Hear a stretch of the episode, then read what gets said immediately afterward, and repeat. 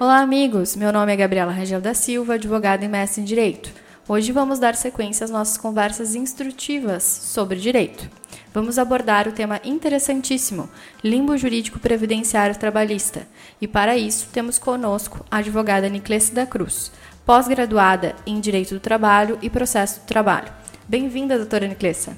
Muito obrigada, doutora Gabriela. Olá, ouvintes. É uma honra participar desse projeto do Silvio Silva Advogados.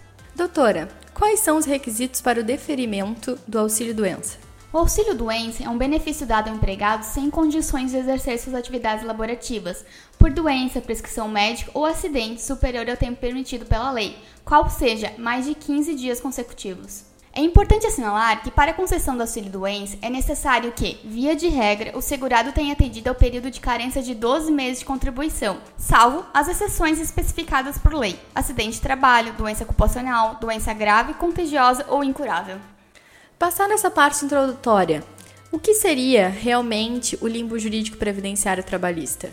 Terminado o benefício, o trabalhador deve apresentar-se à empresa para retornar às suas atividades laborativas, passando obrigatoriamente por exame realizado por médico do empregador, uma vez que todo empregado que se afastar de suas funções laborativas por 30 dias ou mais deverá passar pelo exame médico de retorno ao trabalho. E é exatamente nesse momento, em caso de haver divergência entre os laudos médicos do INSS e da empresa, é que surge o limbo.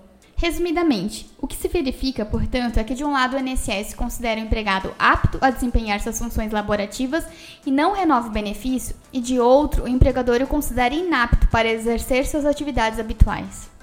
Com isso, qual a responsabilidade do empregador e da autarquia previdenciária? É importantíssimo mencionar que nossa legislação não há qualquer previsão legal sobre o posicionamento a ser adotado.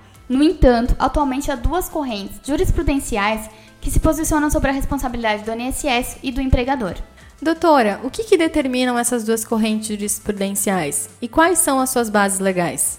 A primeira corrente tem como base o artigo 60 da Lei 8.213 de 1991, que estabelece que após o 15º dia do afastamento, o auxílio doença deve permanecer enquanto o segurado continuar incapaz, responsabilizando o INSS a dar continuidade ao benefício previdenciário até a total capacidade do segurado para o trabalho.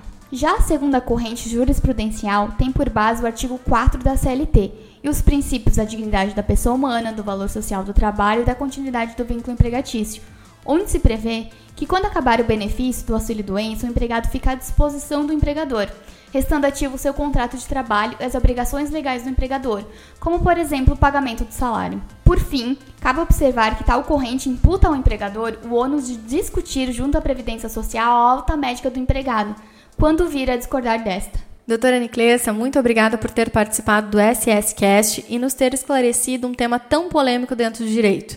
Obrigada. Eu que agradeço o convite, doutora Gabriela. Foi uma grande honra tratar sobre esse tema tão polêmico e que gera tantas dúvidas.